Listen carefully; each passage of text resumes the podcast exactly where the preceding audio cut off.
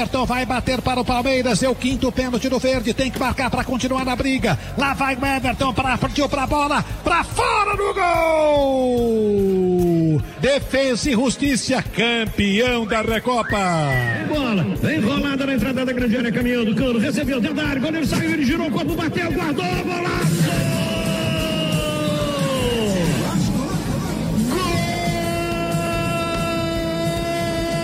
Maravilha levantou para o Ortiz livre para marcar o gol, bateu. Gol do Del Valle, outra vez Ortiz. A situação é dramática dentro da arena. Você que se liga no podcast A Mesa, episódio 62. É, que abertura nas vozes de Luiz Penido Penidaço. Que vitória do Vasco por 3 a 1 sobre o Flamengo. Meu amigo Pedro Ernesto Denardim, que semana pro Grêmio! É. Oscar Ulisses pro gol do Rádio Brasileiro. Que semana pro Palmeiras! Meus amigos, o podcast de hoje, como é o futebol, né? Tá parecendo o Big Brother. É dinâmico. Cada semana tem um favorito, cada semana tem um eliminado diferente. E o futebol da segunda-feira para hoje mudou demais. O podcast A Mesa de hoje vai debater a grande vitória do Vasco no clássico contra o Flamengo, toda a confusão envolvendo a renovação de contrato, ou digamos, o acerto, para ficar mais correta a informação, porque o contrato está em vigor, de Arrascaeta com o Flamengo, como um jogador é capaz de mudar uma ideia de jogo. A desclassificação do Grêmio. É, o Grêmio não vai jogar a fase de grupos da Libertadores e mais. Terminou a era Renato Portaluppi. E o Palmeiras depois de ganhar na Argentina, entregou a rapadura jogando no Brasil, com reclamações das mais distintas do Abel Ferreira, depois que o Defensa e Justiça levou o título da Recopa Sul-Americana. Hoje à noite teremos o Choque Rei. Você sabe da história? Por que chama Choque Rei? Eu não sei, mas certamente Paulo Vinícius Coelho sabe. Alô, PVC, tudo bem, Paulo? Tudo bem, Luiz? Prazer estar com você, com o Jader, com você que está em casa. Só que Rei Tomás Mazzoni foi o jornalista que deu nos anos 40 os apelidos para os clássicos paulistas. O clássico né, mais, mais forte no começo dos anos 40 era Palmeiras e Corinthians, que era o derby, porque derby é o nome dado aos clássicos disputados por times da mesma cidade. Então, quando São Paulo ganhou o título que a moeda caiu de pé, 43, se desse cara, o campeão era o Corinthians, se desse coroa, o campeão era o Palestra já era Palmeiras em 43. E se, e se o São Paulo ganhar? Ah, o São Paulo só ganha se a moeda cair em pé. E o São Paulo desfilou com a moeda em pé, como se tivesse caído em pé, porque o São Paulo foi campeão com o Leônidas. E, e a partir daí, o Tomás Mazzoni deu os nomes dos clássicos também para São Paulo e Palmeiras, São Paulo e Corinthians. São Paulo e Corinthians passou a ser o majestoso, e o choque rei, o clássico Palmeiras e São Paulo, que era o clássico que dominava a segunda metade dos anos 40. 43 campeão, 42 campeão Palmeiras, 43 São Paulo, 44 Palmeiras, 45, 46 São Paulo, 47 Palmeiras, 48, 49 São Paulo, 50 Palmeiras. E o Corinthians ficou de 41 até 51 sem troféu do Corinthians. É isso aí. Paulo Vinícius Coelho que é, o gostoso do PVC não é o fato dele conhecer, ele tem prazer em conhecer a história. Já já ele conta a história desse distintivo, dessa camisa que ele está ostentando hoje. Você que não está agora com imagem, ele está com a camisa da Roma, que é bem legal. Olha ele aí, grande Jader, ele está aqui no podcast à mesa. Ontem estava transmitindo a Copa do Brasil, como sempre, dando aquele show e o Jader, que tem um olhar bem bacana sobre os assuntos do futebol, vai dividir um pouco do seu conhecimento com a gente hoje nesses temas, temas é, é bem legais e, e transformadores, viu, Jader? Porque segunda-feira era um enfoque, hoje é completamente diferente. Fala, Jader, tudo bem? Tudo bem, amigo? Grande Luiz, PVC, para a galera que está curtindo a gente também aqui no, no A Mesa, prazer, privilégio poder voltar e, e desfrutar um pouquinho é, dessa sabedoria, desse conhecimento aí do PVC, dividir com você também, Luiz Roberto, um pouco né, do que é essa ideia dinâmica, dessa efervescência que é a loucura do futebol brasileiro em tempos tão é, sombrios né, para a humanidade com relação ainda à pandemia e, e o futebol ainda nos proporcionando é, não aqueles momentos de paz, de tranquilidade, muito pelo contrário. A gente tem visto aí dias turbulentos, dias diferentes, é, a gangorra nunca foi tão forte nesse momento, né? Como você bem descreveu. Se na segunda-feira a gente tinha uma situação que levava para um caminho, é, dias depois muda-se completamente a rota e é preciso reorganizar o mapa para saber de fato como seguir no ano, como trabalhar o ano de 2021 no futebol brasileiro. Tem coisa bacana para a gente discutir, para tentar entender os rumos aqui do nosso futebol com tudo isso que anda acontecendo, viu, Luiz? Não tem dúvida, você tem toda a razão, Jader. É, antes da gente começar, então, PVC, é, o distintivo da Roma. Ah, garoto, você sabe que eu fiz um, eu fiz um bola quadrada é, que tinha que desenhar os distintivos, rapaz. Nossa. da Roma. Você imagina o sofrimento do desenhista aqui. Ai, meu Deus do céu. Vai pagar mico assim lá na bola quadrada, viu? É, o, o, a, a, loba é símbolo de Roma. Isso. E, portanto, está aqui no escudo da Roma. Você sabe então uma coisa, uma curiosidade do hino, né? De, do hino da Roma, porque é do sotaque de Roma. Eu, eu falo italiano, adoro falar italiano, mas eu não tenho sotaque italiano, meu pai é português. Parla italiani? Ah. Um pouco, um pouco parlo, sim. É, o, a Roma, o hino da Roma canta-se assim: Roma, Roma, Roma, cori desta città, porque a palavra em italiano é cuore, que é coração. Mas no, no sotaque, no dialeto de Roma, mas no sotaque de romano, o cuore desaparece, eles dizem core. Então se canta Roma, Roma, Roma, core desta città, único grande amore de tanta, tanta gente que faz levitar. Mas a, a, a, Dá para virar a cadeira? É Vou virar a cadeira, hein? Vão virar a cadeira, vão virar a cadeira, certamente. É. Certamente todos virariam. Muito Carlinhos, bom. Carlinhos Brown, que sabe tudo e mais um pouco. É... Ajaiô para o PVC, então. É, ajaiô, ajaiô, gostei, PVC, é muito legal, é muito, é muito bacana. E, é, e, e, você sabe que o italiano é isso que o PVC falou. Eu sou de uma família de italianos, é, digamos, arranho italiano, me viro nas viagens, né? É, o bisogno fare uma prenotazione, enfim, essas, aí dá para falar que é, preciso fazer uma reserva, aí você liga lá para o hotel e tal. E antes da Copa de 90, é, em São Paulo, teve uma empresa que fez para os jornalistas que iam, a ACESP, Associação dos Cronistas Esportivos, fez uma parceria e a gente teve um intensivo de seis meses. Fizemos um cursinho de italiano e aí deu para chegar lá, pelo menos, com a leitura dos jornais e tal. E é bem, é bem divertido mesmo. E aí é o que o PVC falou, né? A, a Itália tem. É, são dialetos mesmo, tem diferenças gritantes de uma região para outra, mesmo quando não há, digamos, um, uma mudança na, na, na, na palavra, a palavra é a mesma utilizada, mas, por exemplo, no norte você tem, eu não sei como é que fala PVC, mas você usa os dois verbos, você usa, você, você, você vai, é, por exemplo, seria em português assim, é, nós vamos, é, seria nós devemos ir, é, então eles usam um, um, duplo verbo, enfim, então tem muitas modificações de um lugar para o outro, né? E é, que nem no Rio de Janeiro. No Rio de Janeiro, no Rio de Janeiro, o aparelho da cozinha é o fogão, mas o time de futebol é o fogão. É o fogão. É. É, e o ar refrigerado.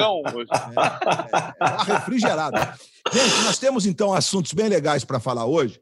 É, daqui a pouco nós vamos falar desse Flamengo e Vasco, da grande vitória do Vasco, de como o Vasco está se construindo para essa temporada, pensando nos desafios da temporada. E quando a gente fala de um time é, com, com a história com a camisa do Vasco, com a história com a camisa do Cruzeiro, esses times não estão na Série A, mas eles estão na Copa do Brasil. Né? Eles, podem, eles podem trilhar um caminho na Copa do Brasil. Por que não? Por que não? Né?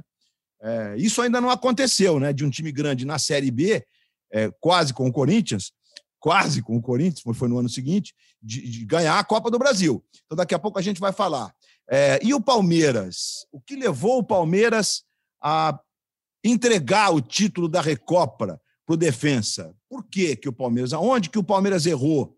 Né? Claro que o Palmeiras teve um punhado de chances, como foi o caso do Grêmio, que é o assunto que eu vou abrir a conversa com vocês. Porque o Grêmio perdeu para o Independente Del Vale, que é um projeto super bacana, que a gente já falou sobre ele, já debateu sobre ele, e com mesmo mudando o time três vezes, eles estão jogam de novo. Quer dizer, o, o DNA plantado ali parece que continua. Mas o Grêmio, depois que fez 1 a 0 o Grêmio teve três chances de gol, daquelas que pelo menos uma delas você guarda. Né? Ou a do Maicon, é, depois a, a, mais incrível, que é a do Ferreirinha. Né? Ferreirinha saiu na cara do goleiro, tomou a dura do Diego Souza, pô. Não pode, não pode, e aí, 2 a 0 é outra situação. Mas o mais importante dessa história, claro que o Grêmio não participar da fase de grupos nesse, nesse momento histórico do Grêmio é um problema, porque o Grêmio tem sido um frequentador da Libertadores e não será esse ano da sua fase de grupos, mas foi a demissão do Renato.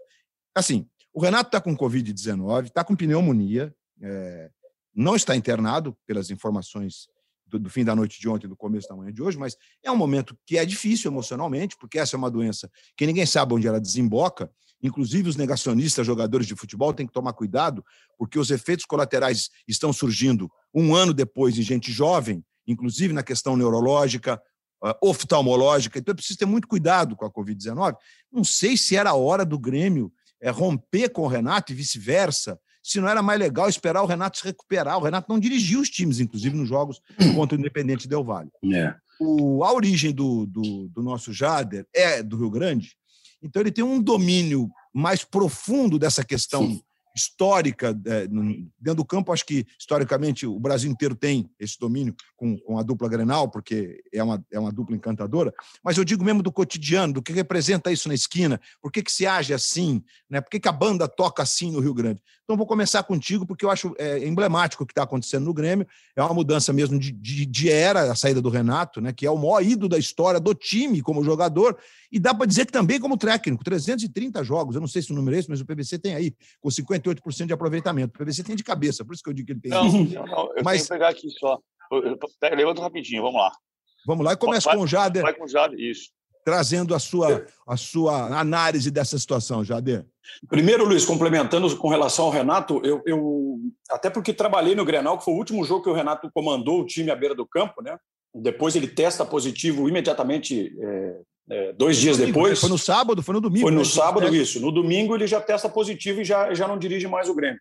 É, o Renato está com 30% do pulmão comprometido, de um dos pulmões comprometidos. Mas, é, de acordo com o que eu, eu, eu, soube das informações vindas lá do Rio Grande do Sul, está é, bem, está né, tá se recuperando bem e tal, tem conversado bastante é, com aqueles que o cercam, né, para poder é, tocar a reta final da, da sua recuperação, mas está tá num, num, momento de estabilidade. Felizmente, é o que a gente deseja primeiro, a plena recuperação do Renato, para ele poder seguir tocar a vida dele profissional.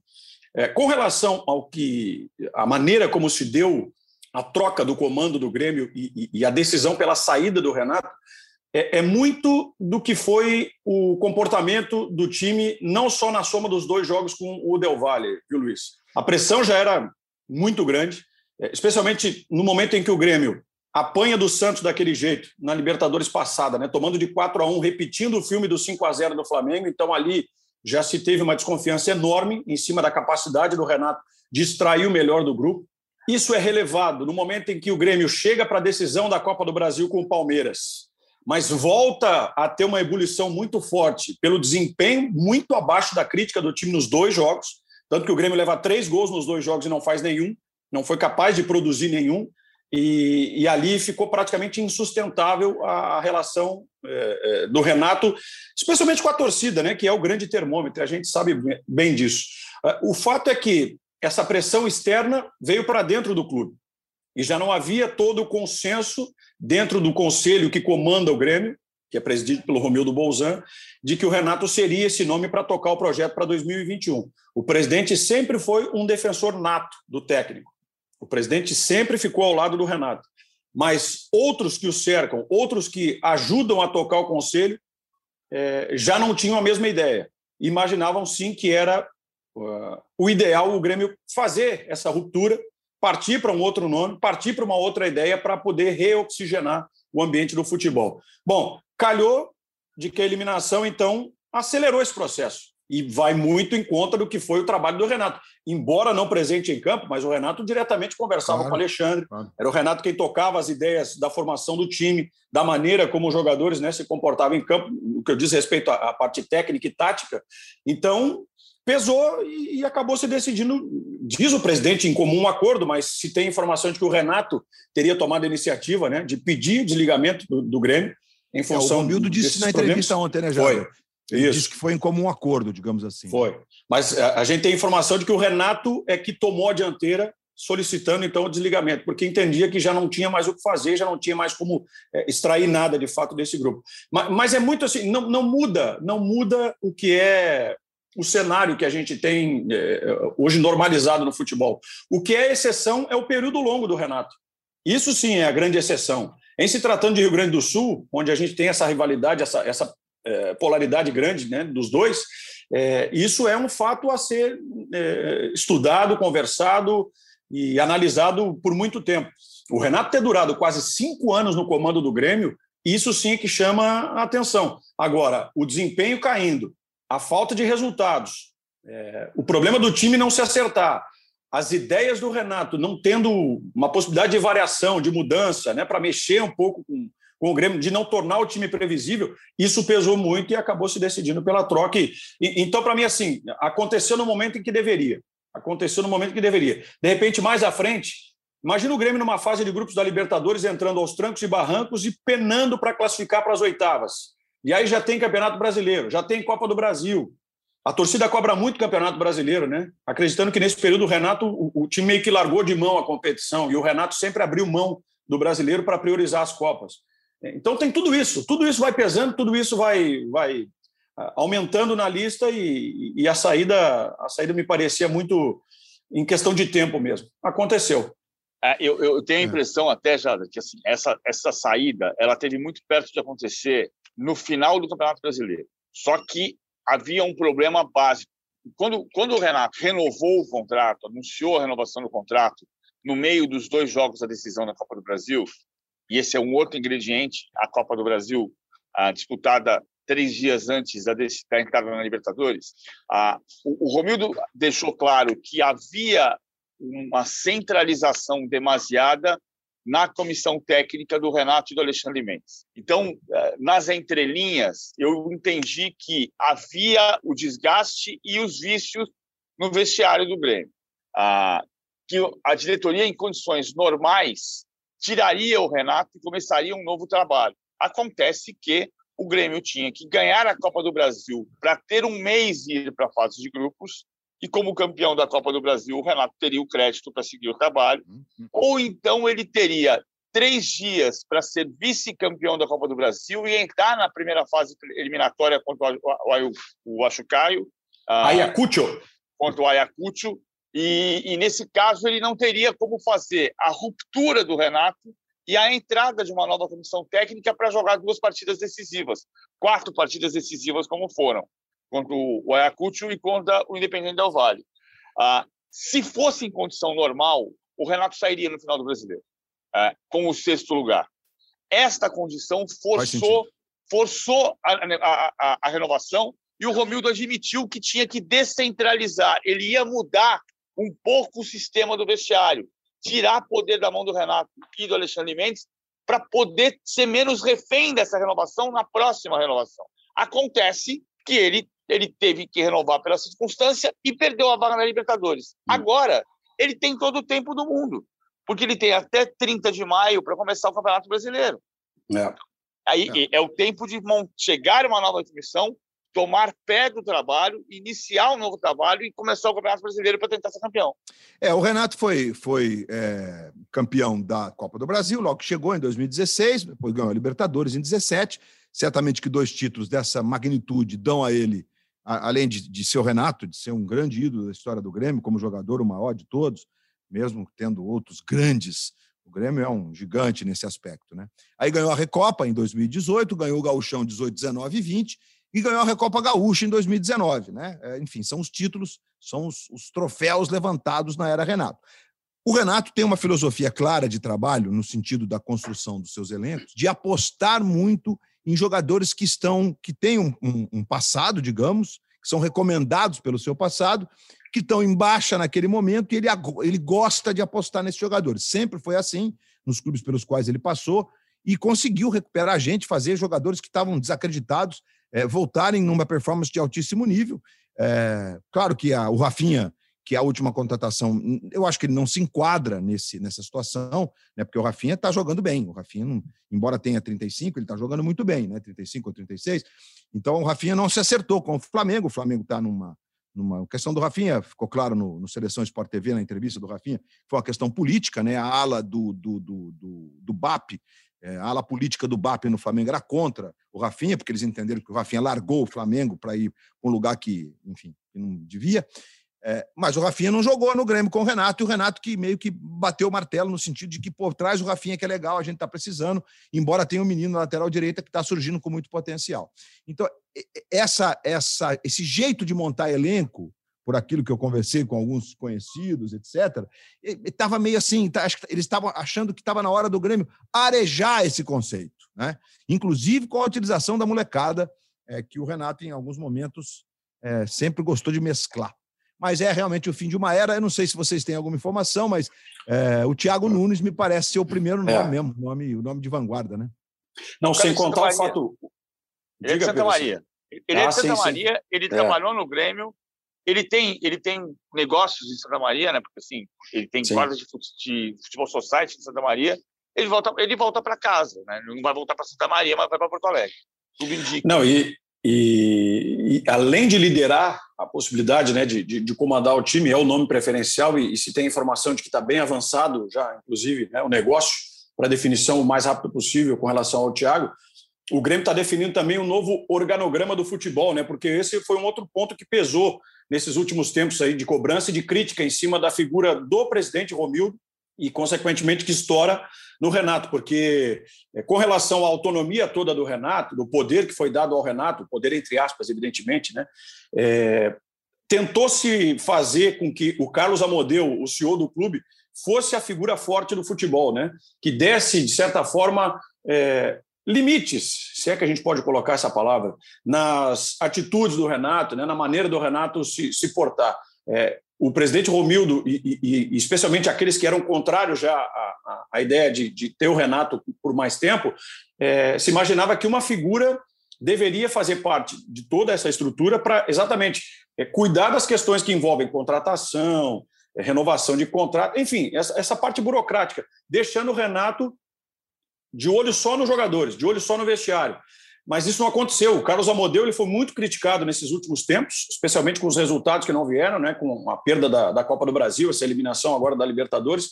Então o Grêmio também está mexendo nessa estrutura. O presidente vai em busca dessa figura que vai comandar o futebol para ter de fato é, a separação bem distinta, né, daquilo que é o comando do futebol e das coisas que acontecem dentro do vestiário. Não vai existir esse tal superpoder para o cara que chegar, para o treinador que chegar. Então as coisas vão ser bem diferenciadas pelo que a gente tem apurado, pelo que a gente tem visto. Vai vir uma figura do futebol, um dirigente para comandar o, o vestiário, para ter é, e para ser essa ponte né, entre o vestiário e a direção, e o treinador vai se preocupar exclusivamente em trabalhar com os jogadores. Muito bem, meus amigos. Grêmio, portanto, vivendo uma nova etapa com a saída do Renato Portaluppi, o Renato Gaúcho, que, portanto, está na área, está livre agora, né? Não sei como é que vai ser a dinâmica. E vai ser sombra, né, Luiz? E vai ser sombra para qualquer um agora, né? É. Vai ser. Vai. Vai ser, vai, não tem jeito. O Renato está no, no, no, auge, está absolutamente no, no, ápice da sua carreira como treinador, por tudo que, que fez nessa passagem de, de longa duração no Grêmio. 308 certamente... jogos. 308 Quanto? jogos.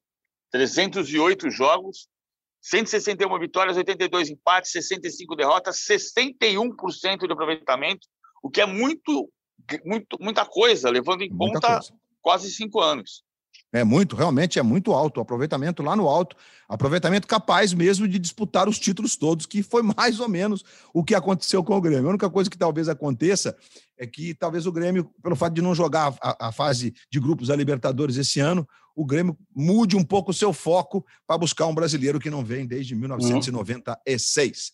Uhum. Antes de eu passar para o assunto Flamengo e Vasco, é, notícia quentinha sobre os Jogos Olímpicos. Estamos a 98 dias dos Jogos, mais a 95 do torneio de futebol, que começa três dias antes da abertura, porque nós temos a definição dos potes olímpicos. Acabou de sair. É, os potes para o sorteio do dia 21, quarta-feira que vem. O Brasil é cabeça de chave, né? e, a, e a definição vem é, em função do desempenho nos últimos cinco torneios de futebol olímpico. Então, não, não tem a ver com ranking de FIFA, é, é, tem a ver com a história olímpica. Né? Então, as cabeças de chave são Japão, que é país sede, Brasil, Argentina, que nas últimas Olimpíadas tem dois títulos, inclusive, 2004 e 2008, e a Coreia do Sul. Então, são, são os, os países cabeça-chave estão no pote 1. E aqui vamos fazer um cenário. O pote 2 tem México, Alemanha, hum. Honduras e Espanha. Nossa! O pote 3 tem Egito, Nova Zelândia, mas tem dois africanos, Costa do Marfim e África do Sul. E o pote 4 tem a Austrália, a Arábia Saudita e dois europeus, a França e a Romênia. Você pode ter um grupozinho básico, assim, Brasil, Alemanha, Costa do Marfim e França. Uma coisa simples, né? o futebol feminino, nesses 16, né, Jader, são grupos de quatro, e aí se classificam oito, quartas de finais, semifinal, semifinais e a grande final do futebol olímpico. Essa é a situação do, do, do futebol masculino. É... Vai ser bacana, né, Jada? Eu vi que você estava atento não, junto comigo aqui. É, eu, não, eu estou vendo aqui exatamente para pensar, e eu estava compondo, sabe, o grupo, e foi exatamente esse grupo que eu pensei que você estava descrevendo aí, que a gente poderia ter essa situação hipotética de um Brasil, Alemanha, Costa do Marfim, França. Eu estava desenhando na cabeça assim, as possibilidades né, da seleção brasileira, logo na primeira fase, se deparar com, essas, com esses adversários pouco tradicionais e pouco fortes que nós podemos ter pela frente aí no torneio, né? Né? Aí a gente tem, por exemplo, a chance de ter um Brasil e México de novo, que decidiram os Jogos de Londres Sim. em 2012. No torneio feminino, eh, se você quiser falar alguma coisa sobre isso, por favor, fique à vontade, para o PVC. É, claro. O torneio feminino, só para botar você por dentro de como vai ser, é diferente o torneio feminino né, em relação ao número de participantes. E no pote 1, nós temos Japão, Estados Unidos e Holanda. O Brasil não será do pote 1 no torneio de futebol feminino, né? É, bom, Estados Unidos, Japão, campeão mundial, campeão olímpico, a Holanda campeã europeia, enfim. Pote 2, Suécia, Grã-Bretanha, porque nos Jogos Olímpicos nós não temos, como na Copa, Inglaterra, Escócia, Irlanda, etc. Eles jogam sob a bandeira do Reino Unido. E Brasil. O Brasil está no pote 2. No pote 3, Canadá, Austrália e China. É, temos potências aí, só no pote 4 mesmo que temos uma potência é, potência não, mas alguém que surge, mas que não se mostrou capaz de enfrentar o Brasil do, do, lado de cá, que é o Chile, né, que tem frequentado as competições no nível mais alto, mas não tem se mostrado capaz ainda de vencer os grandes, Nova Zelândia e a Zâmbia. É, ou seja, bom, eu acho que no feminino a gente tem tudo para passar sem muito susto na fase de grupos, né? Acho não, não vejo muito assim, claro que futebol sabe como é que é, né? Dia 7 de agosto a final no estádio é, de Yokohama, se eu não estou enganado, né? 21 Onde ganhamos o Penta. Onde ganhamos o Penta. É, a final das mulheres, não, a final das mulheres é no estádio olímpico. O Penta é no masculino, tá? Masculino, as meninas, masculino, As meninas jogam no estádio olímpico, a final no dia 7 de agosto. E em Yokohama, a final do futebol masculino vai ser onde ganhamos o Penta, onde, enfim, onde o São Paulo foi campeão mundial, enfim, o estádio de Yokohama. Né, é o Inter, né? Foi campeão é, do mundo também. O Inter foi campeão do mundo e Yokohama também, muito bem lembrado, né? Aliás, o campeonato mundial que volta para o Japão, né? É, isso. Volta para o Japão. É, então é isso. É, o futebol feminino e o futebol masculino com seus grupos de potes para o sorteio do dia 21, definidos a 98 dias dos jogos. Eu sempre faço essa ressalva do futebol, porque às vezes você fala, fala, fala, a pessoa fala, ah, mas vai começar antes, não, que o futebol não cabe naqueles 17 dias, né? É, é preciso respeitar o descanso. Então ele começa sempre, como também o beisebol vai começar dois dias antes da cerimônia de abertura. Gente, Flamengo e Vasco, gente, Flamengo e Vasco. Eu prometo para você, torcedor do Vasco, que nós não vamos fazer do Flamengo o assunto preponderante. Porque todo mundo. Hoje, um monte de gente falando. Hoje vocês não vão ficar falando do Flamengo o dia inteiro, né? Gente, certamente que não só a derrota do Flamengo, mas como foi a vitória do Vasco e o episódio Arrascaeta, eles merecem uma análise profunda. Mas o Vasco, que ganhou o jogo por 3 a 1 é, que está no momento de, de, de reestruturação sob todos os aspectos, é, com uma nova gestão, com o Salgado de presidente, com uma visão completamente diferente do que nós tínhamos do Campelo. É, o Salgado está tentando trazer para o Vasco uma visão muito parecida com o que aconteceu no Flamengo em 2013. A equipe, digamos, de gestão do Vasco é uma equipe muito parecida com aquela do Flamengo de 2013. É, Estou dizendo isso porque, no caso do Flamengo, se transformou num grande sucesso. O Flamengo era uma grande bagunça, uma grande balbúrdia né, uma várzea, e se deve ao Bandeira de Melo a sua reestruturação para chegar nesse nível de faturar um bilhão de reais em 2019, né, contando, claro, com a venda do Vinícius Júnior, que só aí são 200 milhões de reais praticamente. No câmbio de hoje até seria mais. Mas o Vasco, é, o Marcelo Cabo, eu trabalhei no jogo Vasco e Tombense, não foi você nesse jogo no Sport TV, foi o Luiz Carlos, né, Jader? Foi, foi o Luiz, foi o Luiz. É, foi, foi o Luiz Carlos. Mas, enfim, e, o, e nós não temos os direitos do campeonato estadual, do campeonato do Rio, então a gente não está. Eu digo que na rua, porque quando você trabalha num jogo, você tem outras preocupações além de apenas assistir ao jogo. Né? Você claro. se prepara, você liga para as pessoas, você vê com outros olhos. E no jogo contra o Tom Benz, que foi o time que jogou ontem, é, eu vi muitas evoluções no Vasco. É, não foi bem o time, porque o, o, Morato, por exemplo, não começou jogando aquele dia, né? E ontem ele já se transformou em titular. Ele entrou naquele jogo, já deixou claro que seria titular. O, Thales Magno está se recuperando da, da e não está jogando. Mas o Morato vai ser titular desse time. Então o Vasco está sendo montado com, com. Vai jogar o Vanderlei, provavelmente, mas ontem jogou o Lucão. O Vanderlei é um experiente, né? Que, que foi contratado aos 37 anos. A defesa tem o Hernando, e tem o Castan, muita gente questiona o Castan, muita gente, eu digo que está tudo do Vasco. Mas tem o Zeca na lateral esquerda, que tem jogado muito bem, e, obviamente, que o Léo Matos na lateral direita, fez o primeiro gol ontem, inclusive, deu conta do recado do ano passado e parece que continua com a confiança do Cabo. Com o Andrei, com o Galarça, o Andrei de primeiro volante, o Galarça e o Marquinhos Gabriel de volantes meias, o Peck e o Morato nas beiradas e o Cano de centroavante, que fez o primeiro gol. Ele já havia feito gols nos outros três grandes do Rio, num punhado de times do Brasil, mas não havia feito gol contra o Flamengo, fez ontem. Aliás, um gol belíssimo, em vez de um toque, dois toques, mas aquele toque para dominar, para finalizar. Então a gente tem um cenário para o Vasco que me parece, deixa eu começar dessa vez com o PVC, comecei com o Jader no, no, no caso do Grêmio, né? É, que a gente tem um cenário já mais promissor do ponto de vista do time e do que poderá ser o Vasco na temporada. Não é porque ganhou do Flamengo, claro que ganhar do Flamengo é um indício, mas pelo jeito que jogou nas últimas partidas. Como é que você está enxergando isso tudo, Paulo Vinícius Coelho? Marcelo Cabo está invicto. Ele tem quatro vitórias e cinco empates. Não, ele não perdeu. O Vasco perdeu duas vezes neste ano, contra o Volta Redonda e contra o Madureira, mas os dois com o comando do Siston. Depois que o Cabo assumiu, não tem, não tem mais derrota. Agora, é de fato é um processo de construção de um time a, a penúltima partida foi contra o Bangu, 4 a 2 foi disputada com 11 jogadores formados em São Januário. E no jogo seguinte contra o Tom Bense, que jogou com um time parecido com o que jogou contra o Flamengo, já um time mais maduro, encorpado, com velocidade pelos lados, com o Morato, que dá essa velocidade pelo lado esquerdo, ora pelo lado direito, e o Peck jogando do outro lado. E, e com o Andrei, o Andrei e o Galácio, o Galácio jogando muito bem. O Galácio tem uma discussão se ele é base do Vasco se não é base do Vasco, porque ele foi contratado do Olímpia no ano passado. Mas ele chegou para a base do Vasco. Ele foi campeão da Copa do Brasil Sub-20, da Supercopa do Brasil Sub-20. Então ele é base do Vasco, embora paraguaio. E tem jogado muito bem. Tem dado estabilidade para o meu campo do Vasco. Ele tem, tem feito o time é, encorpar. Eu não me convenço ainda com o Marquinhos Gabriel. Marquinhos Gabriel ainda não, não é o homem para fazer a ligação no meio com o ataque, mas tendo o Peck de um lado, tendo o Morato do outro, servindo ao cano, o time está ganhando um jeito de jogar. E hoje é o quinto colocado do campeonato. Ainda é muito difícil a classificação, porque ele depende de dois tropeços da portuguesa e ou dois tropeços do Fluminense. Se o Fluminense uh, ganhar um jogo, o Vasco alcança o Fluminense em pontuação, mas não alcança em número de vitórias. Então, e, e, isso dificulta a, a chance de classificação.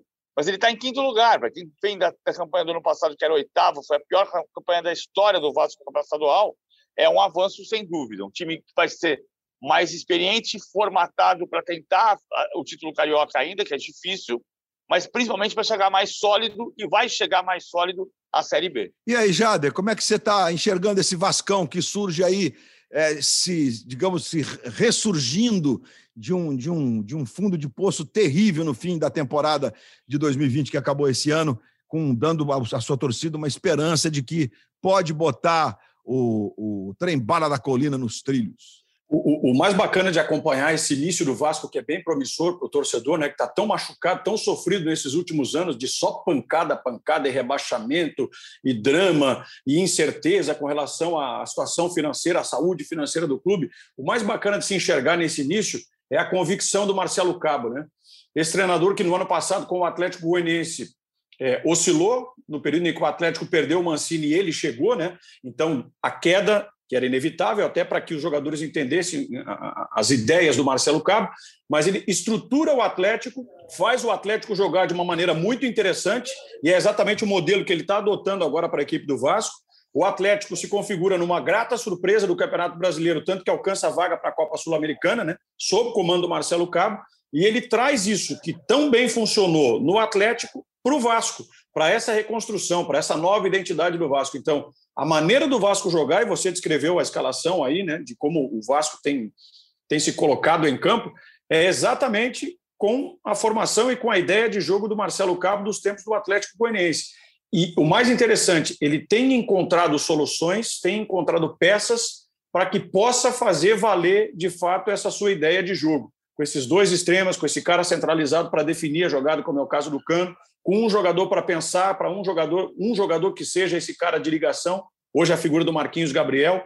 Ele tem uma defesa muito experiente. Se a gente for contabilizar né, a titularidade para o Vanderlei no gol, mas a defesa do Vasco é uma defesa muito experiente o ponto de vista né, de não só de idade, mas a quilometragem toda que, que, que vai ter essa defesa para encarar uma Série B. É, gente vai chegar, gente vai sair, ainda vai se entender o que é né, o Vasco para a sequência desse, desse ano de 2021, que ainda vai ser bastante desafiador, mas é um belo indício, coisa que o Vasco já não tinha há um tempo. Então, hoje se inicia uma temporada com uma ideia, com um modelo, com um resultado que é sempre significativo, é, isso faz com que o torcedor possa imaginar um desfecho bem favorável para 2021. Se vai ser campeão de Série D, de Copa do Brasil, campeão estadual, isso a gente não tem como prever. Agora, que pode passar por um ano com dignidade e com objetivo alcançado, isso pode. E sem perder de vista o que está dizendo o presidente do Vasco atual, é, uma tentativa de colocar as contas equacionadas. Né? É evidente que, aliás, nenhum clube, nem o Flamengo, paga todas as suas dívidas. Né? Lamentavelmente, os clubes do Brasil, os grandes clubes, os gigantes brasileiros, estão todos endividados e alguns têm as dívidas equacionadas, que é exatamente o que fez o Flamengo, né? que nos últimos, nos últimos anos, a partir de 2013, praticamente gastou 300 milhões de reais em quitação de, de, dívidas antigas, o que é muito significativo realmente. Ô Luiz. Oi, oi Jader, claro. 17 jogos sem vencer do Flamengo, o Vasco quebrou essa escrita, né? Quebrou 17 jogos é muito tempo, né? Sem ganhar do rival e, e acabou a seca. Acabou a seca. E do Maracanã, desde... Maracanã desde 202014 não ganhava do Isso, porque a última vitória foi em Manaus. Um jogo que até fui lá narrar em Manaus. O, o, o, Vasco venceu por 2 a 0 Uma atuação sensacional do Andrezinho, que fez um dos Verdade. gols e comandou o Vasco. A Arena da Amazônia lotada, lotada, lotada. Impressionante a, a força do, do, do, do Vasco e do Flamengo no, no, no, norte do Brasil, em Manaus, especialmente, é, é, incrível mesmo. Desde aquele dia que o Vasco não sabia o que era vencer. Realmente é, um, é, um, é uma vitória bacana, viu? Uma vitória que impulsiona, como o Jader disse. Isso é um, é um sintoma. Agora a gente vai falar do Flamengo e, e, e obviamente, que o torcedor do Vasco vai entender que o foco de, do, do, que eu vou tocar aqui não é necessariamente ah, o, Flamengo perdeu do Vasco. Porque, é, é, eu não sei se o PVC desabilitou a câmera ou se ele caiu. Tudo não, certo. Okay. É, é, porque, assim, é, o Flamengo fez do jogo contra o Vasco o seu último ensaio para valer para o jogo da Libertadores, que é contra o Vélez. Né? É um jogo contra um time argentino que, embora não seja um dos gigantes, tem camisa, tem história. E Mas é, é campeão da Libertadores, né? É. Sim, campeão da Libertadores. E como? E como? É, é, inclusive, é, nós sabemos é, da, que o Vélez não é aquele Vélez do, dos anos 90, né, capaz de ser campeão da Libertadores como foi. tirando o tri do São Paulo. Tirando Morumbi nos pênaltis, tirando o tri do São Paulo. Com Palinha cobrando o pênalti que bateu no travessão. Palinha, que depois foi jogar no Cruzeiro. Não é aquele Palinha, tá? O Palinha foi jogar no Cruzeiro também, mas não é o Vanderlei ou o Eustáquio de Oliveira. É o, o Flamengo. É, se eu errei o nome do Palinha original, o PVC corrige. Tranquilo. Então, não, quando eu tô com o PVC, eu falo, entendeu? Então, mas aí, então, a gente teve. Veja só, o Rodrigo Caio tava, eh, não podia jogar. Muito bem. O que vai fazer o Rogério? Vou tirar o Arão da zaga para botar o Arão no meio? Vou mexer no zagueiro que sabe sair jogando? Vou escalar então o Bruno Viana? Vou escalar o Bruno Viana, não vou mexer no Arão. E vou escalar o João Gomes, mas vou tirar o Gerson da dele. Porque ele disse no Bem Amigos, o Rogério Ceni, segunda-feira passada, que gostaria que o Flamengo tivesse peças de reposição com o mesmo estilo de jogo para os seus meias pontas, que são Everton Ribeiro e Arrascaeta. Não é fácil. E aí, porque no jogo contra o Palmeiras, todo mundo entendia que o Rogério podia ter adiantado o Arão, ter mexido na defesa, botado o Gustavo Henrique. Eu já entendi como o Rogério. Eu acho que quando está funcionando ali, não precisa mexer em dois setores. Porque ele construiu uma ideia de jogo que passa muito pelo zagueiro que sabe jogar. E o, e o Arão joga mais à frente que o Rodrigo Caio. O Arão é quem mais passa dos dois zagueiros quando jogam ele e Rodrigo Caio. Aí você tem o Gerson deslocado para a ponta direita no, no, começo, e foi por um período, porque ali com 30 minutos ele já inverteu, ele levou o Gerson para o lado esquerdo, porque não, não funcionou. E, além de tudo, a gente teve a apatia, é, especialmente do Bruno Henrique. Mas a questão do, do Arrascaeta, não é, gente, o Flamengo não está devendo ao Arrascaeta. O Arrascaeta tem contrato em vigência, está tentando fazer uma revisão de contrato. O contrato atual prevê o jogo, uma, uma minutagem. Eu não, eu não li, eu não tenho informação se é realmente. Uma, um, o, total é de 4 mil minutos jogados durante cada temporada. Eu não tenho, eu não li. Então eu não, eu não vou afirmar isso. Mas tem um, tem no contrato performance, de minutagem, etc. Mas o Arrascaeta quer rever o contrato, como o Gerson quer rever o contrato. E é um preço que você paga pelo sucesso. Então o Flamengo vai ter que aprender a conviver com o sucesso deste time. Porque o Flamengo também vai ter que entender que você não substitui peças e tudo continua como dantes. Não funciona assim no futebol. E não é no Flamengo, é em qualquer time. É, basta ver o Barcelona agora. Basta ver o Liverpool agora. Né? Saiu o Van Dijk, virou um problema para arrumar a defesa. Ah, mas o zagueiro que está jogando corta bem a bola. Sim, mas o zagueiro não é só cortar a bola. Então nós temos esses componentes que eu coloco aqui, porque eu acho que a questão do Arrascaeta ela pode ser simbólica. O Flamengo não pode subir na prepotência ao tratar esses jogadores que são de exceção desse grupo, porque você não substitui o Arrascaeta pelo PP. Você não substitui o meio-campo de Diego e Gerson, neste momento, pelo João Gomes, que poderá vir a ser um grande jogador, mas nesse momento ele não é. Então, gostaria de ouvi-los. O ensaio para Libertadores não foi bem sucedido, e não estou falando por causa da derrota, estou falando por causa da performance. Não foi bem sucedido. Não sei como o Rogério vai se virar, né, é, no sentido de armar o time, se ele não tiver o Arrascaeta nesse jogo contra o Vélez. É um problema e gostaria de ouvir os companheiros. É, vai, PVC, manda ver. Bom, primeira questão que eu acho que é importante pensar o, o resultado do Flamengo se deu pela performance do Vasco e, uma, e um ingrediente que a gente não pode perder de vista, que é o fato de o Flamengo ter tido um jogo tão intenso no domingo. Não é coincidência o Palmeiras perder para o Defesa e Justiça na quarta-feira e o Flamengo na quinta-feira. Agora, é. isso aqui é, concordo, um, é um pedaço. Concordo. Concordo. É um Tem gente que diz que a gente está falando que é mimimi. Ah, isso é mimimi de vocês. Porque os caras jogam, o jogador de futebol ganha bem, fica em hotel cinco estrelas. Esse papinho de que ganha bem, fica em hotel cinco estrelas, não tem nada a ver com performance, gente. A, a, a, performance é humana. Não importa se o cara dormiu numa cama de hotel ou se o cara não dormiu numa cama de hotel. Isso que o PVC está dizendo é muito sério. O jogo do fim de semana foi extremamente desgastante, inclusive do ponto de vista emocional, para os dois, por conta da situação que se configurou. Desculpa te interromper, Felipe, eu acho importante salientar isso, cara. Os caras não são máquinas, os caras não são é. robô. Eles são um pedaço da história. Agora, assim, o outro ponto é o, o, empresário do Rascaeta é o, é o Fonseca, né, que foi jogador do Cagliari, jogador do Napoli, jogador de Copa do Mundo de 90.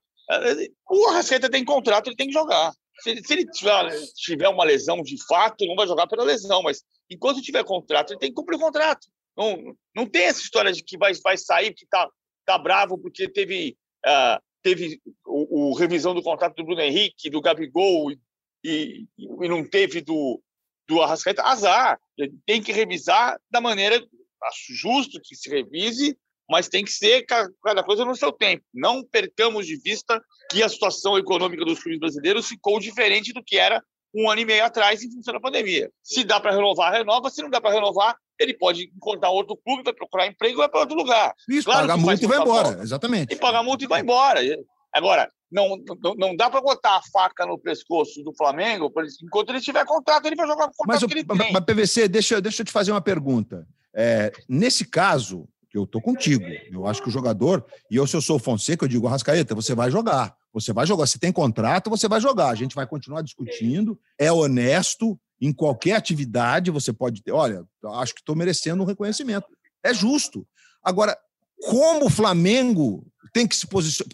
Ah, o que, me, o que me chama atenção é que não, não, não passou nenhum esforço do Flamengo no sentido de seguir, ô Arrascaeta, peraí, vamos discutir, mas você tem que jogar. A gente precisa. É um ensaio para a estreia da Libertadores de um time de exceção que pode sim ganhar outra Libertadores. E depois, se o time for desmontado, o outro que virá, mesmo sendo um time milionário, se continuar sendo, porque o futebol é cíclico e muda, daqui a pouco é outro, outro clube que está na crista da onda, é outro clube que está bem financeiramente, e a gente tem exemplos aí como São Paulo e Corinthians, para ficar nos dois gigantes que dominaram o futebol brasileiro é, nas, nos últimos anos aí, né? Até o São Paulo entrar na sua seca de títulos e o Corinthians até um pouco mais para cá. Mas porque diplomaticamente e do ponto de vista de sinalização para o elenco não foi uma contusão legal, ô, cara. Ô, Luiz, ô, Luiz. Eu sou Felipe Luiz, é. eu me sinto no direito de falar, não vou jogar também, se não renovar meu contrato diferente. Então, esse é um ponto, esse é um ponto interessante, porque é, você chama atenção para o fato de que isso pode se transformar num, numa espécie de um cabo de guerra, né? É, a direção puxando para um lado, os jogadores puxando para o outro, sem ter um meio termo, e assim, como a gente fica analisando o futebol, né? O dirigente, você falou, cadê o, o, o dirigente do Flamengo, aquele cara para puxar a orelha e para dizer, não, vem cá, fulano, você tem que jogar, no caso específico a Rascaeta. E do outro lado, o jogador fica refém de empresário, cai na conta do empresário, cai na lábia do empresário e acaba, é, de certa forma, queimando, né? Um pouco da imagem com o, os dirigentes, com o clube, com a torcida, enfim. Então é uma situação mal administrada primeiro de tudo, é uma situação mal administrada, mas que pode ganhar é, um contorno ainda maior se a diretoria do Flamengo não tomar uma atitude. Porque todos esses caras podem querer reivindicar é, revisão de, de contrato, e, e, como a, a, do Arrascaeta é um, um, ponto específico, ah, não entrou em campo porque o contrato está sob revisão e tal. E se daqui a pouco três, quatro, cinco jogadores decidem, não, também não vou jogar. Mas peraí, e aí? Como é que fica? É a situação. O, PVC, o Rogério sempre vai ficar. Né? Claro, e o PVC disse há pouco, levantou um outro, um, outro, um outro ponto sobre essa questão, porque assim, a sensação que eu tenho do Fonseca e do Arrascaeta é que certamente o Arrascaeta é um craque. O Arrascaeta é um jogador que tem. Não, joga demais, joga demais. Joga, joga demais. Características é. bem peculiares, únicas.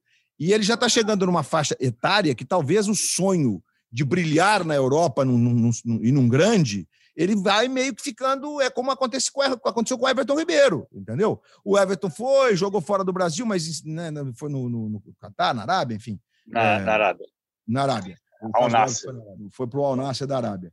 É, o, enfim. O Luan, né, Luiz? O Luan, né, que tinha esse sonho de jogar e tal, está com 28, Isso. 29 anos e não aconteceu, Isso. né? É. E aí não aconteceu. Então, mas aí não é assim que se conduz. Ah, e, não, e, não, é assim não. que o Flamengo tem que conduzir. O Flamengo tem que alertar, falou o Fonseca, o Arrascaeta, peraí.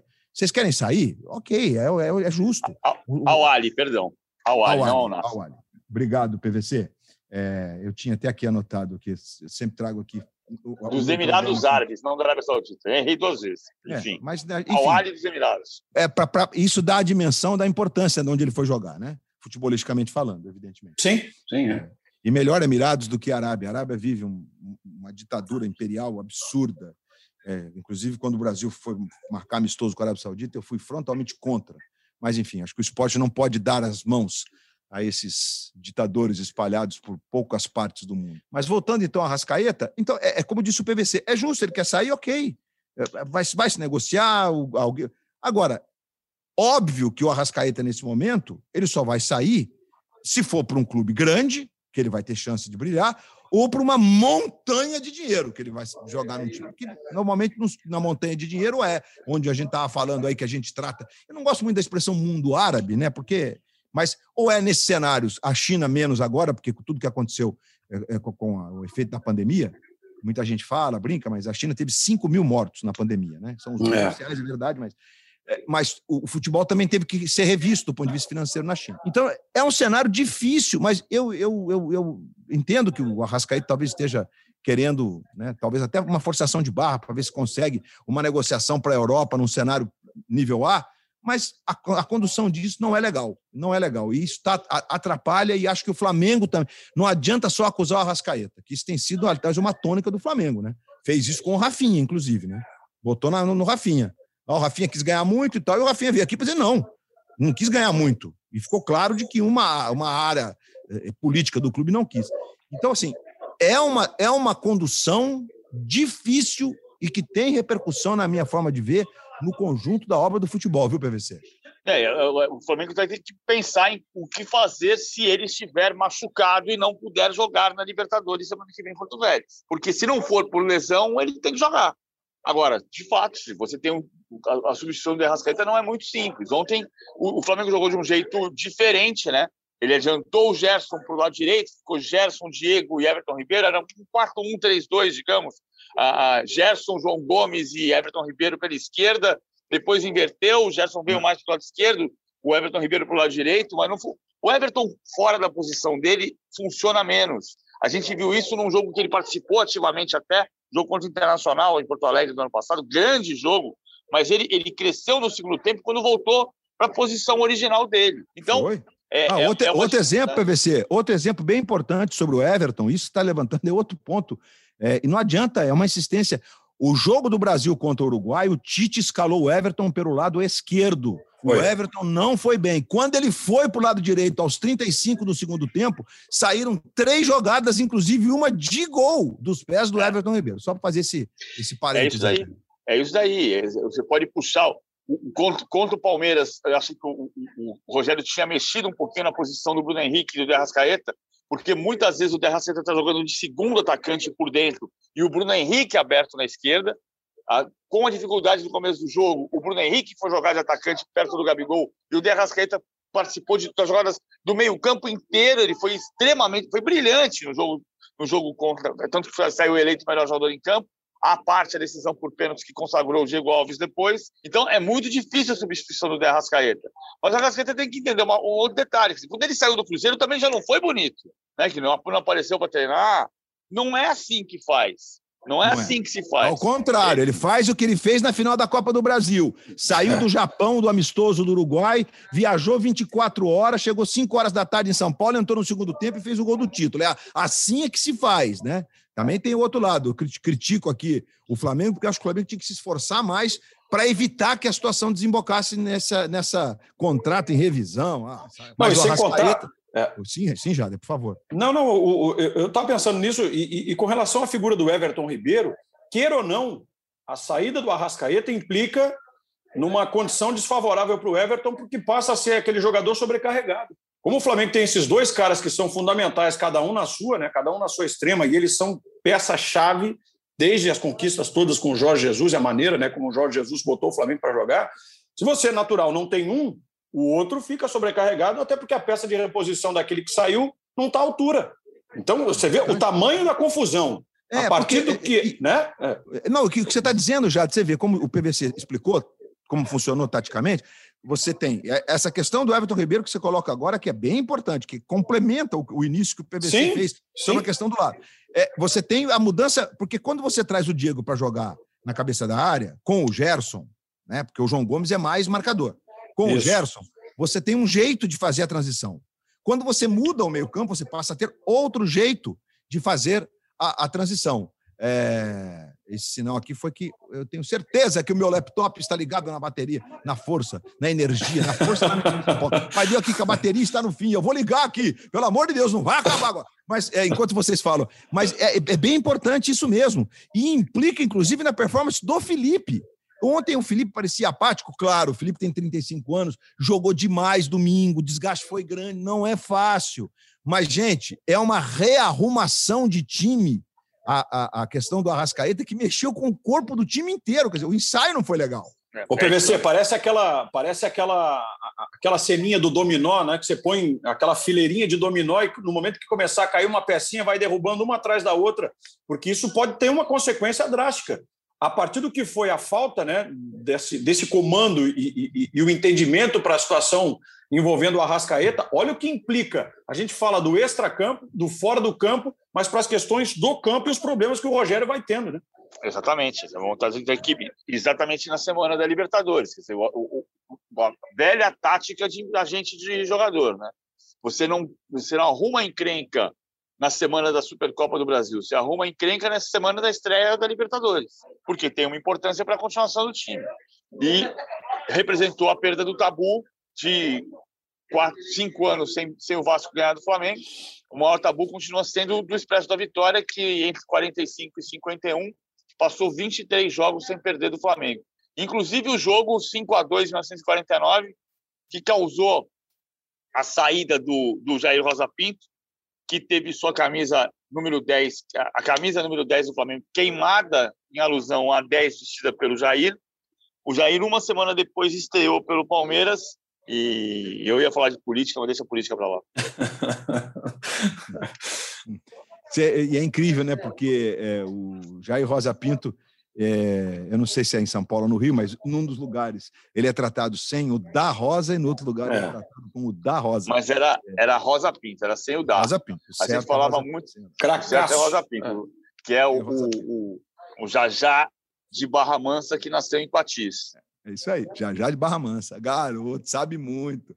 Muito bem, meus amigos. É, é só mais uma perguntinha sobre o Flamengo para a gente passar para o bivice é, do, Abel, do Abel Ferreira. Sábado, o Flamengo tem um jogo pelo Campeonato Carioca.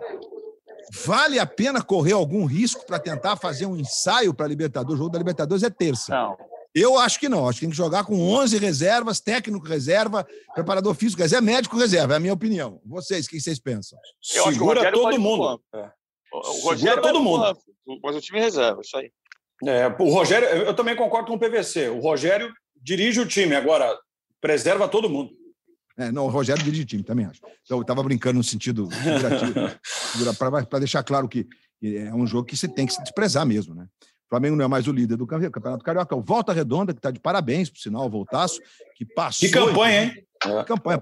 É, é, passou bem na primeira fase da Copa do Brasil, depois não andou, mas não importa. Enfim, é, é o, o Volta Redonda mostrando que dá para fazer futebol é, é, também nesse cenário hoje de difícil competição com os times médios e grandes. Se mantiver, se mantiver essa pegada e essa qualidade aí, reforçando o elenco, é candidato a subir para a Série B do Campeonato Brasileiro. Hein? Também É candidato tá a subir para a Série B. Está pensando nisso, porque o- É. como o- o- os clubes pequenos do Rio perderam contratos de televisão, a reposição desse contrato de televisão tem que se dar na Série B. Exato. E então eles estão eles pensam seriamente em fazer uma campanha, segurar o Aleph Manga, não negociar o Aleph Manga e manter o time para tentar subir para a Série B neste ano ainda. Muito bem, é isso mesmo, é, não é fácil mesmo, e os- no caso do- do- do- dos times pequenos do futebol do Rio, praticamente a cota foi zero, né? Porque, é, enfim, a cota de, de- de transmissão de televisão, tem aí o dinheirinho do, do pouco pay-per-view que está entrando, que vai ser dividido ao fim, mas é difícil, não, aquele dinheiro que, que entrava não tem mais, e eles estão tendo que se virar, porque é, foram 3 milhões de reais divididos aí entre os grandes e pequenos, e o dinheiro não está pagando nem a conta de luz. Mas vamos lá. Palmeiras. Palmeiras venceu o Defensa e Justiça jogando na Argentina por 2 a 1 Trouxe uma vantagem quilométrica para jogar em casa. Aí teve o jogo desgastante do fim de semana, certamente, porque virou uma rivalidade contemporânea, eh, que é a atual do futebol brasileiro. O jogo teve disputa por pênaltis e tal. E aí a gente vai para um jogo em que o, o Palmeiras perde com um gol no finzinho, né, o empate dava o título ao Palmeiras. Depois na, tem prorrogação. Na prorrogação, o Gustavo Gomes tem a chance num pênalti e não converte. Tem mérito do goleiro? Tudo bem, sempre, sempre tem. Mas é uma chance hum, portentosa, né? um pênalti. E depois a gente tem o Palmeiras perdendo na disputa por pênaltis, inclusive com um pênalti bizarro do Everton, né? Deu um canudo, jogou a bola lá em, em, Goiânia, de tão longe. E- e- e- porque foi inacreditável. E o Luiz Adriano também perdeu dele.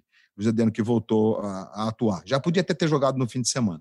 Gente, o, é, PVC e, e Jader, o que, que significa, o que, que isso tem que resvalar no, no trabalho do Abel Ferreira, campeão da Libertadores e da Copa do Brasil, treinador de, de ideias arejadas, que para a gente ir para a parte final do nosso podcast, queria que vocês falassem então sobre o Verdão. Quem quer começar? Eu, eu acho que não tem Vai, que resvalar na Bel Ferreira. Acho que o trabalho tem que prosseguir. Claro que você sai de uma derrota com uma reflexão, duas derrotas com reflexão. O Palmeiras, uma coisa, a reflexão imediata do Palmeiras é que o Palmeiras tinha desistido de ir para o mercado em busca de, de novos jogadores e a, e a avaliação hoje é de que falta um jogador diferente no elenco do Palmeiras. Ah, não que o Veiga não seja, o, o Gabriel Menino é muito diferente, mas o Palmeiras não tem é o Gabigol, o Palmeiras não tem o De Arrascaeta.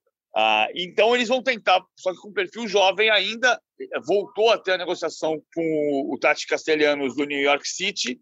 O Palmeiras ofereceu 4 milhões de dólares, parcelados em três vezes anuais. O Palmeiras só pagaria em 2022.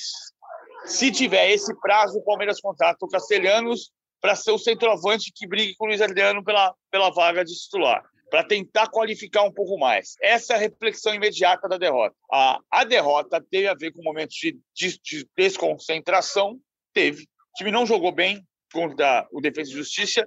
Repito aqui uma ponderação que eu fiz sobre o Flamengo. Não é a razão principal da derrota, mas é uma das, um- uma das razões. Passa pelo desgaste do jogo de domingo, e o time jogou muito bem no domingo, jogou mal na quarta-feira. Da lambança do Vinha, né? Vinha não tem nada que dar o pico nas costas do zagueiro do Defensa e Justiça e ser expulso, e de um nervosismo grande. O Abel precisa de- desse pensamento. Ele está muito nervosinho. Isso, isso tem que passar por ele. Mas, a, mas tem que continuar a trabalhar. Tem que seguir trabalhando. Não, é, não é a, perda da Recopa que vai fazer mudar o preço, o que o Palmeiras vai fazer nesse ano.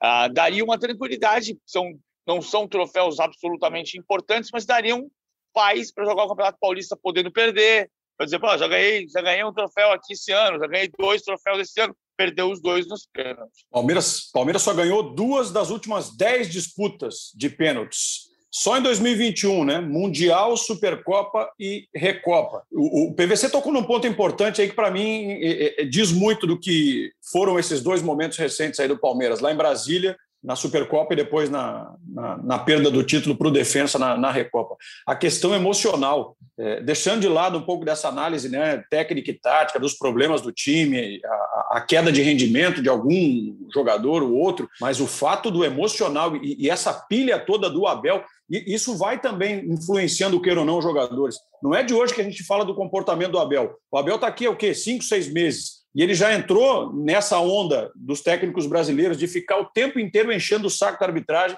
o tempo inteiro tentando interferir, falando, falando, falando. Quantas vezes ele já foi expulso? Quantos cartões amarelos já tomou o Abel? É, ele, não, ele não parece não se dar conta do quanto que isso pode influenciar o seu time dentro de campo.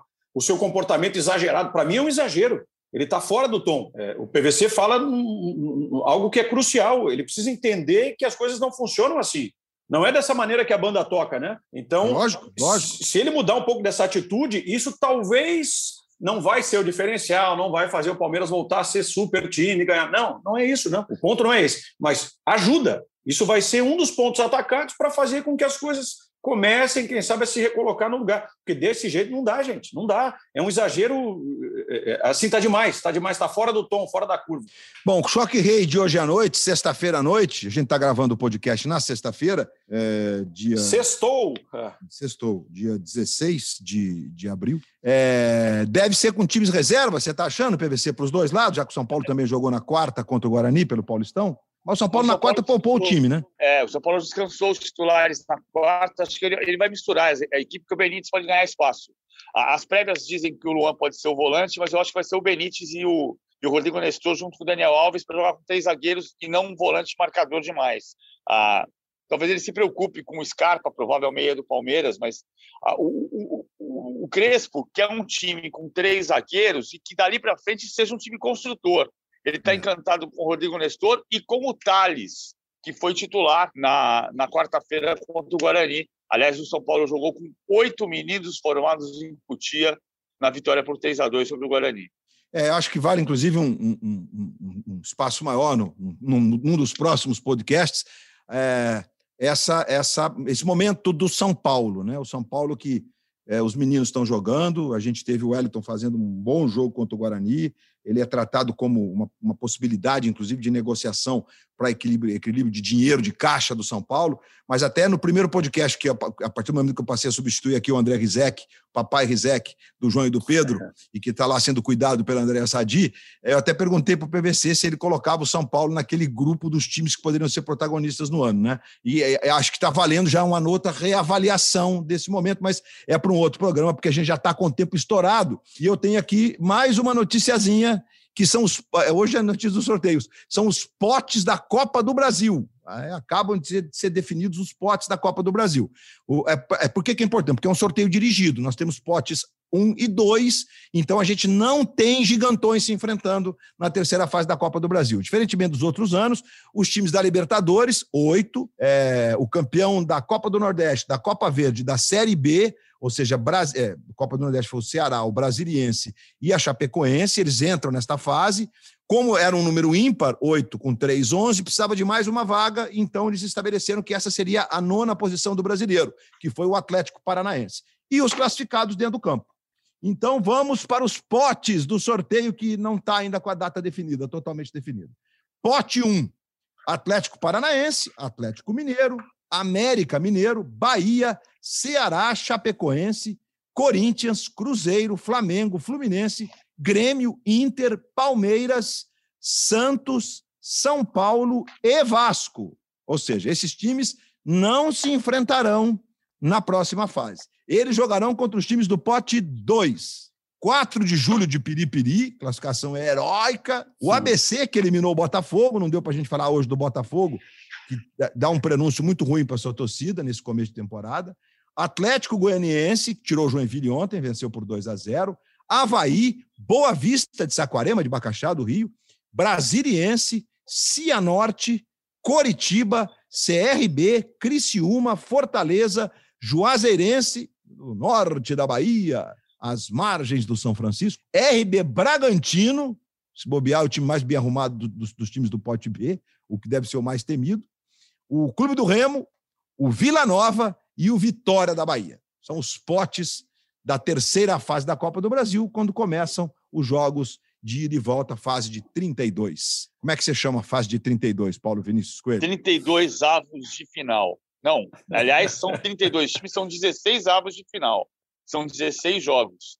Oitavas são oitavas, que são oito jogos. Aliás, voltamos à origem da Copa do Brasil, que, quando nasceu em 1989, Perfeito. tinha 32 clubes. Os 26 campeões estaduais e eram 25 estados e o Distrito Federal, 26 campeões estaduais e os seis vice-campeões dos estaduais que tinham maior média de público. Era assim o regulamento inicial da Copa do Brasil. E Cuca fez o gol do título da primeira Copa do Brasil num jogo que teve um inacreditável frango de Mazarop. É, enfim, foi a primeira final da Copa do Brasil entre Grêmio Esporte Clube Gol do contra numa cobrança de escanteio. Isso aí, foi agarrar e não agarrou. Eu uma vez fiz uma entrevista falando que você sabe que ele é um dos grandes ídolos é, dos times dos quais ele jogou, não é só do Grêmio, não. Ele foi ídolo no Vasco também. Vasco, Náutico, Curitiba. É. Impressionante o Mazarop, que é. Geraldo Pereira de Matos Filho. De é Além Paraíba. Bom, é bom esse careca. É bom esse cara. É bom esse. É, olha ele aí. Nada, que prazer tê-lo aqui hoje no podcast A Mesa. Muito obrigado, garoto. Prazer é sempre meu, Luiz, PVC, a todos que acompanharam aqui. É só chamar que eu tô na área, viu? Obrigado. Valeu. Você está sempre a postos. Paulo Vinícius Coelho, muito obrigado mais uma vez. Privilégio poder dividir contigo o nosso podcast A Mesa durante a semana, Paulo privilégio é meu, Luiz. Prazer sempre falar com você, Luiz Roberto Temúcio, desde Rádio Gazeta Disparada do Esporte. Disparada do Esporte, das 11 a 1. É, é. E tinha ainda o repicardo disparada de Jair Rodrigues, é, pra, como tema para abertura. É isso aí.